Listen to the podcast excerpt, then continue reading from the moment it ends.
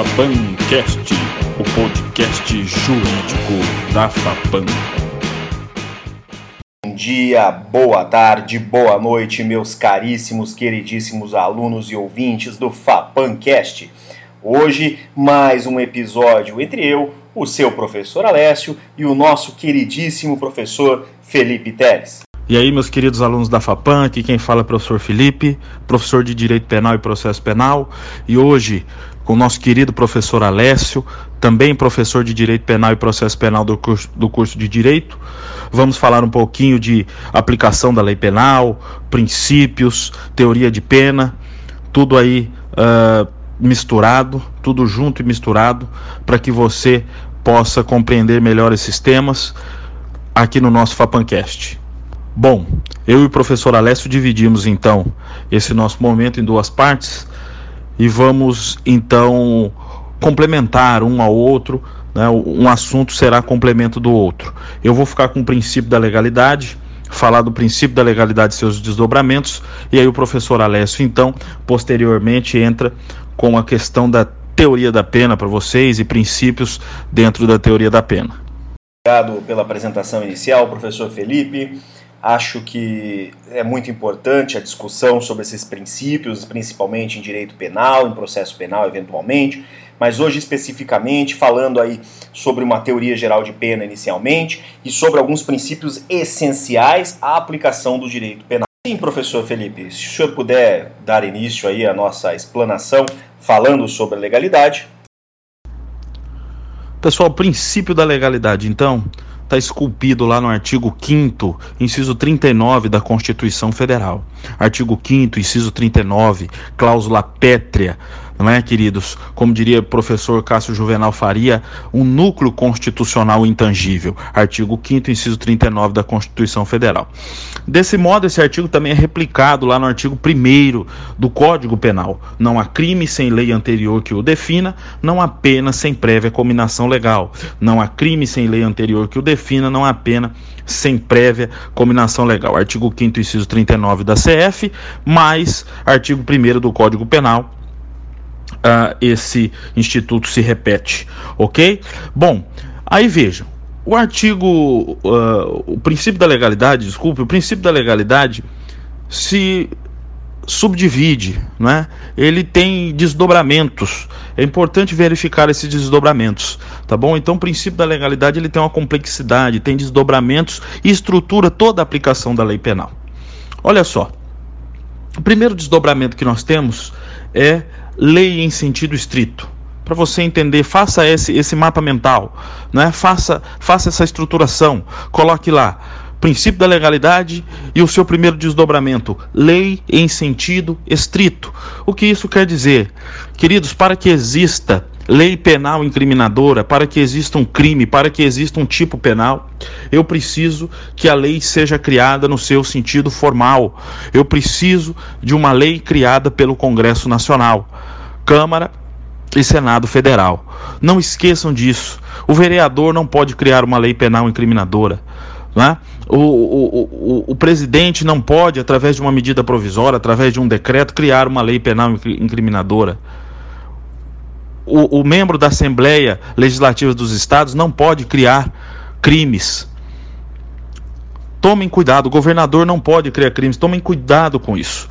Só, só há criação de crimes, só a lei penal incriminadora, só existem tipos penais através do Congresso Nacional. A iniciativa de lei pode partir de um ministro, como foi o caso do projeto anticrime, da lei anticrime. A iniciativa de lei pode partir de um presidente, pode partir uh, de um membro do executivo. Contudo, a criação desta lei só é oriunda, só parte do Congresso Nacional, Câmara e Senado Federal tá bom? Lei em sentido estrito, eu preciso de uma lei formal criando crimes. Crimes só são criados através de lei formal pelo Congresso Nacional. Isso é lei em sentido estrito. Tomem cuidado com essa, esse primeiro desdobramento do princípio da legalidade. Bom, o segundo desdobramento do princípio da legalidade é taxatividade e vedação à analogia taxatividade e vedação à analogia. Então faça lá o seu mapa mental, coloque lá em cima princípio da legalidade, embaixo lei em sentido estrito, é o primeiro desdobramento, já falamos, e o segundo desdobramento agora, taxatividade e vedação à analogia. Bom, começamos então pela taxatividade. Queridos, o legislador federal, é, o criador do tipo penal incriminador, da norma penal incriminadora, dos crimes, ele não pode criar crimes abertos, tipos penais vagos, abertos, imprecisos, certo? A imprecisão leva à ausência de punição.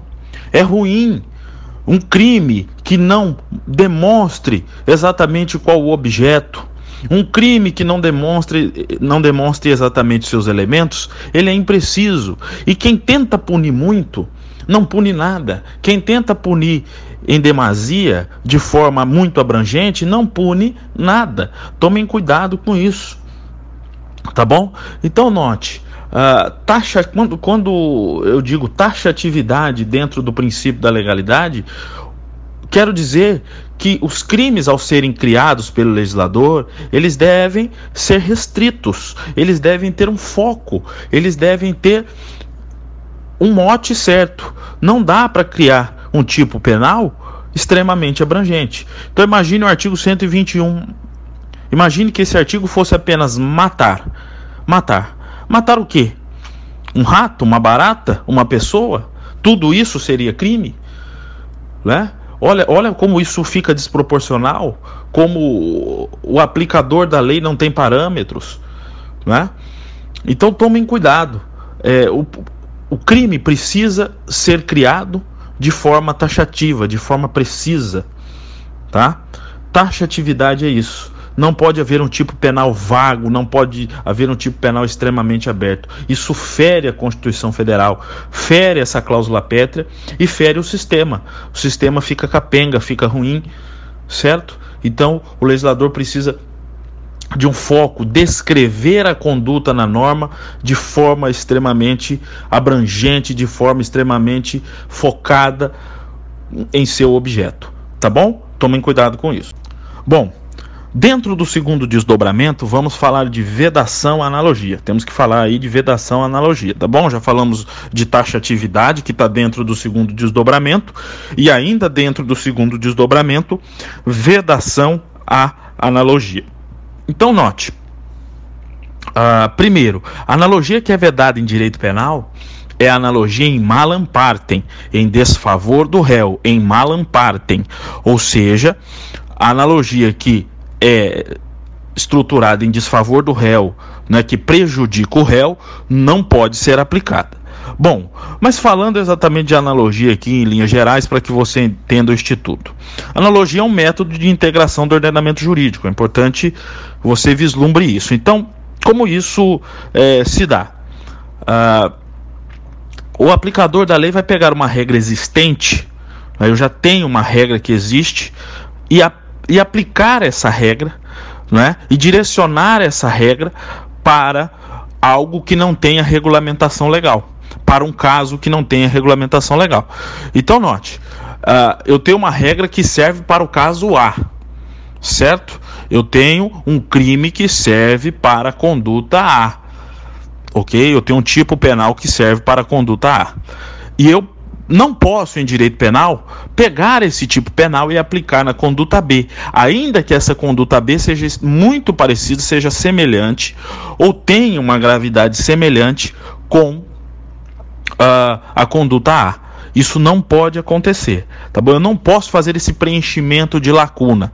Se aquele fato da vida, se aquela conduta não foi prevista pelo legislador, eu não posso pegar algo que seja semelhante, eu não posso pegar uma regra uh, para algo que seja semelhante e aplicar ali naquela conduta que está, uh, que tem uma lacuna, que o legislador não previu como crime, uh, não decidiu então tutelar o seu bem jurídico, tá bom? Então um exemplo aí para você é, entender essa dinâmica de proibição da analogia. Imagine que o professor Alessio é, com o seu cachorrinho é, da raça Chow Chow ou Show Show, não sei muito bem a pronúncia, é, decida passear com ele e esse cachorrinho então é, fique lá, é, decida ficar parado, ou como diria é, na minha cidade, empacado no lugar. Ele não anda e o professor Alessio tenta pegá-lo no colo e ele morde o professor Alessio. O professor Alessio tenta puxá-lo pela coleira, ele não vai. O cachorro decidiu ficar num lugar só. E aí o professor Alessio perde a paciência com o cachorro e bate de forma muito violenta no cachorro, matando o cachorro. Digamos que não houvesse previsão de um crime de maus tratos aos animais. E aí um promotor de justiça muito chocado com aquela conduta do professor Alessio, promotor de justiça que gosta muito de cachorro, as autoridades gostam muito de cachorro, é, todo mundo muito chocado com aquilo, é, decide então esse promotor de justiça processar o professor Alessio é, pelo crime de homicídio, porque entende que, olha, Uh, embora o crime tenha sido contra um animal, foi tão grave, foi algo tão uh, vil, foi algo tão difícil uh, socialmente de ser aceito que ele merecia ser punido por homicídio. Isso pode acontecer? Jamais. A analogia, então, é vedada. Veja, o que uh, se não houvesse um, um crime para punir uh, o crime de maus tratos aos animais, não poderia essa autoridade, esse promotor de justiça ou mesmo delegado de polícia, fazer uma integração à norma, o juiz de direito, fazer uma integração à norma e a tentar aplicar ou aplicar uh, um outro crime, ainda que a conduta tenha sido grave. Né? Não poderia o professor Alessio ser punido pelo homicídio neste caso. Tá bom? Então, queridos, essa, esse então é o segundo desdobramento, fala, faça lá no seu mapa mental. É, princípio da legalidade, princípio, primeiro desdobramento, lei em sentido estrito, segundo desdobramento, taxatividade, vedação, analogia. E por último, por último, a última, o último desdobramento do princípio da legalidade é a anterioridade da lei penal. Anterioridade. Então, a marca aqui é: a lei penal é feita para o futuro, tá bom? Feita, a lei penal é sempre feita para o futuro, é feita para frente. A lei penal não retroage, salvo para beneficiar o réu. Então, pense em três estru estruturas: uma lei uh, que vem piorar aquela situação do, do, do réu. Uma lei que, por exemplo, aumenta o, a pena do crime de homicídio. Essa lei será criada apenas para o futuro. É uma lex gravior, uma lei mais grave, uma lei pior. Ela é criada para o futuro. Né? Aqueles que já praticaram o fato criminoso, que já praticaram homicídio, não vão ser abrangidos por essa lei. Então, se o sujeito foi punido com uma pena de 12 a 30 anos, Uh, e agora, digamos que o homicídio tem uma nova pena de 20 a 30, né?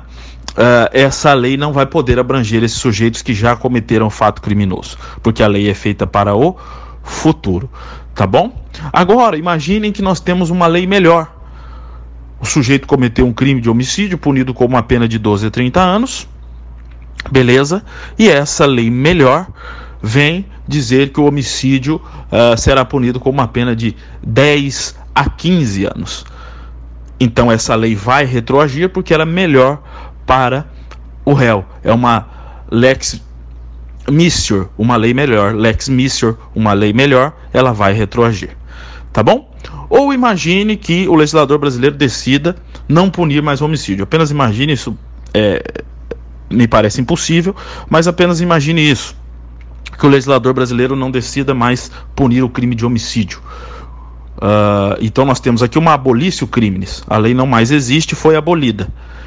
Essa lei que não mais existe, os efeitos dessa lei que não mais existe, irão também retroagir para beneficiar os réus. Aqueles que, por acaso, cometeram homicídio, neste caso, não mais serão punidos pelo homicídio, as suas penas serão extintas e etc., uma vez que a lei foi abolida certo? Então lembre-se sempre, o princípio da anterioridade consagra que a lei penal é feita para o futuro. Então faça lá o seu mapa mental. Princípio da legalidade se desdobra em lei em sentido estrito, taxatividade, vedação, analogia e anterioridade.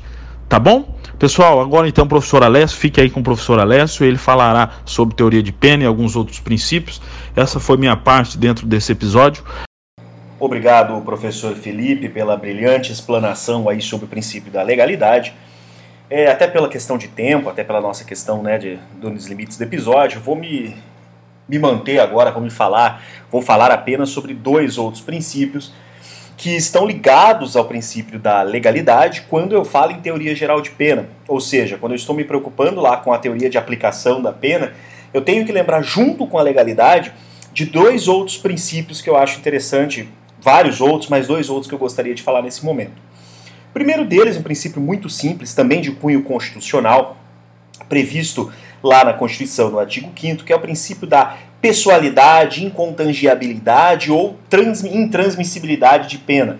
Vai dizer um texto na Constituição de nenhuma pena passará da pessoa do condenado, podendo a obrigação de reparar o dano e etc., que entra mais na parte civil. Mas a parte principal é: nenhuma pena passará da pessoa do condenado. Essa, senhores, é lá que está lá no artigo 5 inciso 45 da Constituição Federal. Pois bem, é, além disso, o inciso 46 vai falar que a lei regulará a individualização da pena e adotará, entre outras medidas, e vai falar para gente privação ou restrição de liberdade, perda de bens, multa, prestação social alternativa, suspensão e interdição de direitos. Importante quanto ao princípio da pessoalidade ou intransmissibilidade de pena é que nós tenhamos a seguinte ideia, que a pena é pessoal, ou seja, ela não pode passar da pessoa do condenado ela pode recair sobre o patrimônio do condenado, quando eu falo em pena de multa, por exemplo, mas, assim, apenas no patrimônio deixado por ele, caso ele venha a óbito. E eventual pagamento de pena de multa, poderá, sim, o Estado executar parte dessa pena de acordo com o patrimônio do próprio condenado. Mas se o patrimônio do condenado não for suficiente para o pagamento dessa multa, jamais seus herdeiros poderão pagar essa pena. A mesma coisa acontece com a pena de privação ou restrição de liberdade, onde apenas quem foi condenado poderá então cumprir a pena. Quando eu falo em pessoalidade, princípio da pessoalidade ou intransmissibilidade de pena, é exatamente esse ponto que eu estou falando. A pena não poderá passar da pessoa do condenado. Só quem foi condenado é que tem que cumpri-la. Isso, senhores, me permite entrar então na individualização de pena, prevista lá também no artigo 5 inciso 46 da Constituição da República, da República Federativa do Brasil, como nós já falamos, que ele fala que a pena de cada indivíduo deve ser individualizada, ou seja, deve-se levar em conta as peculiaridades aplicadas em cada caso concreto para cada pessoa especificamente. É óbvio que mesmo no mesmo fato, no mesmo crime, os réus terão penas distintas, ou seja, para cada réu uma individualização de pena. Só que esse princípio, ele não é simples assim, não apenas diz sobre a dosimetria de pena. Quando eu falo em individualização de pena, eu tenho que partir do pressuposto que uma das etapas, um dos momentos da individualização de pena é a dosimetria, que nós vamos tratar mais aprofundadamente. Mas entendam que eu tenho três momentos distintos quando eu falo em individualização de pena.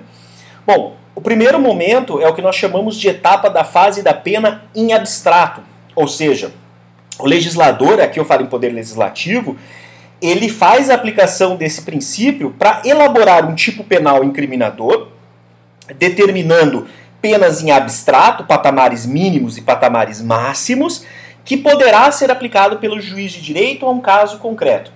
Veja, para que o juiz, na segunda fase, no segundo momento de individualização de pena, que nós vamos falar daqui a pouco, possa então aplicar a pena, tem que existir uma individualização abstrata inicial, que é essa, esse primeiro momento, que o legislador cria os crimes e cria as suas penas. E aí lembra ali da legalidade do professor Felipe, que não há crime sem lei anterior que o defina, nem pena sem prévia combinação legal. Ou seja, para que haja aplicação da pena, eu preciso que ela também respeite ao princípio da legalidade. Ou seja, deve haver a prévia, a previsão anterior, o professor Felipe também já explicou isso para a gente hoje, anterior daquela pena e daquele crime em si. É claro, senhores, que o legislador, quando ele for fazer essa criação abstrata das penas, ele deve atuar com razoabilidade, combinando aí penas para cada infração penal de acordo com a natureza e a importância do bem jurídico tutelado. Penas mais graves, por exemplo, a crimes que tutelem a vida, como crime de homicídio, e penas menos graves para outros crimes que tutelem, em regra, por exemplo, um direito de liberdade ou especificamente um direito moral, como os crimes de injúria, calúnia e difamação, tá bom? Isso tem que ser analisado com razoabilidade e analisado de acordo com o princípio da proporcionalidade. As penas não podem ultrapassar esses parâmetros de acordo com proporcionalidade. Quando eu passo então desse momento, desse primeiro momento de individualização de pena, esse momento onde eu fico a cargo do legislador, perfeito? Abstratamente indicar a pena, eu venho a um segundo momento. O segundo momento é a individualização judiciária da pena.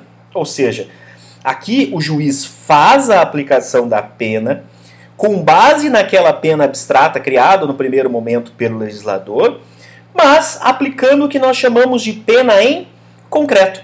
Ou seja, aqui o juiz ele passa pela dosimetria de pena, muito importante a dosimetria de pena para o direito penal, e pela dosimetria de pena, pelas suas três fases de dosimetria, certo? Que será tema até de, uma, de um outro momento, não agora, nós estamos falando assim abstratamente apenas. Então, nesse segundo momento de dosimetria de pena, o magistrado vai passar lá pelas três fases. A primeira fase, que fala do artigo 59 do Código Penal, que são as circunstâncias judiciais. Passa pela segunda fase, que é a fase onde ele vai analisar circunstâncias agravantes e atenuantes. E pela terceira fase de dosimetria de pena, onde ele vai analisar as causas de aumento ou diminuição destas penas. Pois bem, nesse segundo momento de individualização de pena, é onde efetivamente o magistrado faz a dosimetria, é essa parte judicial, perfeito? E nesta dosimetria de pena, o magistrado deverá então aplicar uma pena concreta àquele caso e àquela pessoa. Pois bem, e aí nós temos a terceira e última fase da dosimetria de pena, que às vezes é muito esquecida, mas é uma das essenciais, principalmente quando eu falo em teoria de pena, senhores, que é a fase administrativa, a última fase, esse último momento administrativo, que é a aplicação da sanção efetivamente, que, ou seja, é a fase efetiva da execução penal.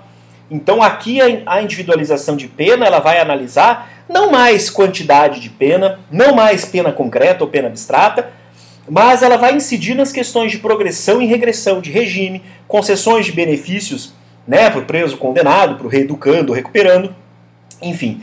Aqui, pessoal, nós temos que ter a análise inicial de que o magistrado, nesta fase de execução penal, ele atua de forma, vamos colocar assim, em regra, administrativa. É claro que ele tem decisões de cunho judicial, mas a ideia é que seria uma fase administrativa da individualização de pena. Por que, que isso é tão importante quando eu falo, então, em teoria geral de pena, complementando a legalidade do professor Felipe? Porque quando eu falo em individualização de pena, a base da teoria geral de pena nasce aqui.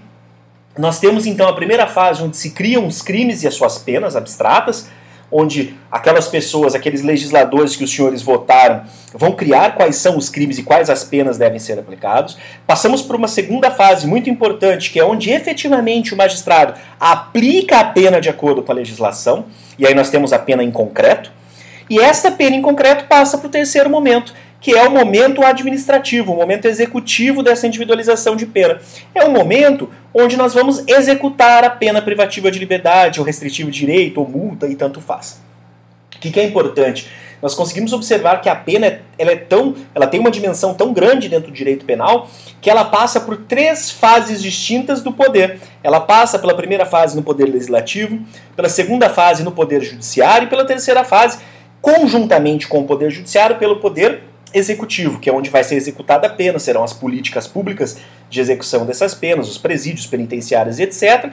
Mas é claro que observado sempre uma legalidade pelo Poder Judiciário através das suas varas de execução penal. Senhores, é, rapidamente, era mais ou menos isso que eu queria passar para os senhores hoje, professor Felipe também.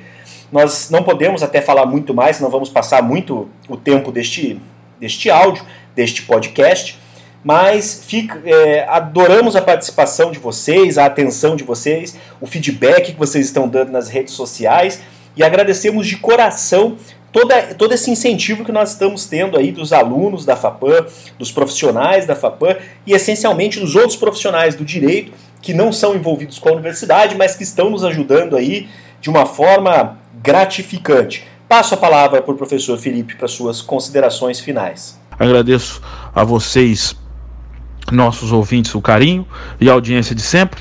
Tamo junto e misturado. Valeu, obrigado.